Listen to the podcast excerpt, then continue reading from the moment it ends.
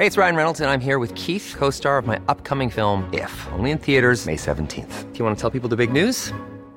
All right, I'll do. Sign up now and you'll get unlimited for $15 a month in six months of Paramount Plus Essential Plan on us. Mintmobile.com slash switch. Upfront payment of $45 equivalent to $15 per month. Unlimited over 40 gigabytes per month. Face lower speeds. Videos at 480p. Active Mint customers by 531.24 get six months of Paramount Plus Essential Plan. Auto renews after six months. Offer ends May 31st, 2024. Separate Paramount Plus registration required. Terms and conditions apply if rated PG. Tengo la línea telefónica la diputada Dolores Padierna, vicepresidenta de la Cámara de Diputados, a quien le agradezco esta comunicación con el Heraldo Radio. Estimada Dolores Padierna, gusto en saludarla. Eh, muchas gracias, Jesús por esta entrevista. Sí, eh, todo se llegó, pero de manera justa en cuanto a tiempos, horas, minutos, casi segundos para aprobar estas leyes y darle esta certeza al Tratado Comercial de Libre Comercio. Coméntenos cómo, cómo sucedió todo, porque recuerdo desde que no se ponían de acuerdo para el periodo extraordinario, finalmente sí salió. ¿Cómo se dieron las cosas, Dolores Padierna? en efecto, las iniciativas de ley se tienen desde el año pasado, desde que el Senado de la República votó a favor de ratificar el Tratado México, Estados Unidos y Canadá, desde ese momento se empezaron a hacer las iniciativas y en diciembre prácticamente se tenían el primer boceto. Se han venido estudiando estas leyes, es un tratado muy importante que sí tiene compromisos hacia nuestro país nuevos, revisan nuestras leyes y lo que se decidió fue mejor en, en, en dos leyes, que es la de propiedad industrial y la de infraestructura de la calidad, se decidió mejor hacer nuevas leyes, retomar gran parte de lo que sí funcionaba de la anterior ley, pero hacer una nueva, con la, la nueva etapa del país, también con las nuevas tecnologías que hay y con los compromisos del Tratado México, Estados Unidos y Canadá.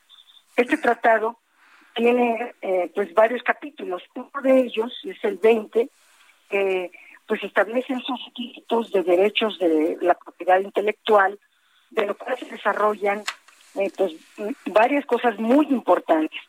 Entre ellos, tener un Instituto Mexicano de la Propiedad Intelectual que defienda el tema de las patentes, que sea una verdadera herramienta en esta materia. Y eh, pues la idea es que todas las marcas, todos los diseños industriales, toda la innovación industrial que haya, tenga una garantía de incertidumbre. Eh, se avanza mucho en esta ley por primera vez en la historia del país.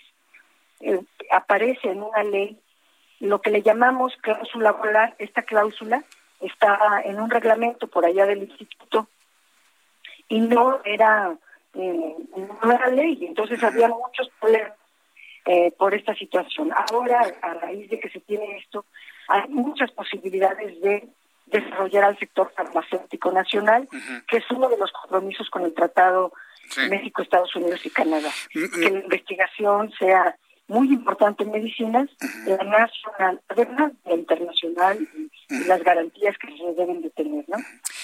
Nos queda claro que el acuerdo comercial que empezó, esta relación de abatimiento de aranceles entre los tres países, política que empezó en 1994, necesitaba forzosamente una actualización. Pero si recordamos que esta actualización o este nuevo acuerdo, el que está empezando en vigencia a partir del día de hoy, fue una petición urgente del presidente de los Estados Unidos, Donald Trump, porque México estaba muy cómodo con el Telecán del 1994 si tomamos en cuenta que fue una petición urgente por parte de Donald Trump, desde su punto de vista, ¿este acuerdo quedó mejor, da mejor ventajas para México hacia Estados Unidos y Canadá o era mejor el anterior? ¿Cómo lo ve usted, Dolores Padierna? No, este, tiene cosas muy, muy importantes. El anterior era necesario revisarlo ya desde hace mucho tiempo, 10 años lo estuvimos insistiendo a los distintos gobiernos que revisáramos ese tratado. Eh, nunca se quiso mover porque en efecto estaban muy cómodos pues los únicos sectores beneficiados, pero el resto del país no. Digamos que el tratado es una gran herramienta, un motor eh, potente que desarrolló el comercio internacional de nuestro país, lo cual es extremadamente importante, pero apagó el mercado nacional.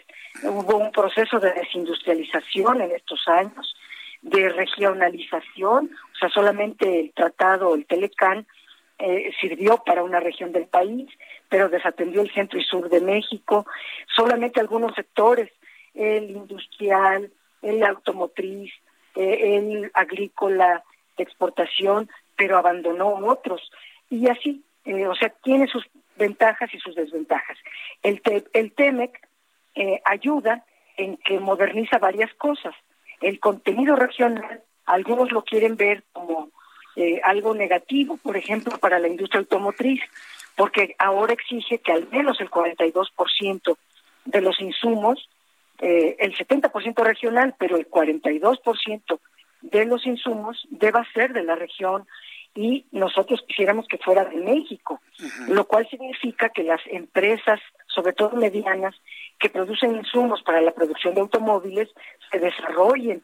Ya dejemos de traer eh, estos insumos de Asia, porque estábamos exportando importaciones. Entonces, realmente el beneficio, el, el mayor era el empleo, que ya con eso era importante. Pero si además podemos generar crecimiento, desarrollo de las industrias, pues qué mejor. Ese es uno. El, el apartado laboral es otro, el apartado energético es otro, y hay cosas muy positivas como la protección de datos a los consumidores, la regulación del comercio digital, la facilitación de los servicios financieros, eh, todo el tema de mejorar. En fin, yo creo que el TEMEC debe verse como una gran oportunidad para el crecimiento económico de nuestro país. Muy bien, pues Dolores Padierna, Qué bueno que en la Cámara de Diputados se logró este avance, que se alcanzaron los consensos, que se pusieron de acuerdo, que se aprobó este andamiaje para este nuevo acuerdo comercial, del cual, bueno, se ha dicho mucho, ¿no? Y del cual también en, alguna parte, pues está sustentada nuestra esperanza de iniciar un proceso de crecimiento económico en México. Yo le agradezco mucho, Dolores Padierle, que me haya tomado esta llamada telefónica y estaremos atentos para otros temas que también será interesante platicar con usted. Muchas gracias por su tiempo, Dolores. Eh, al contrario, les agradezco yo el espacio a ustedes. Gracias, diputada. Que le vaya muy bien.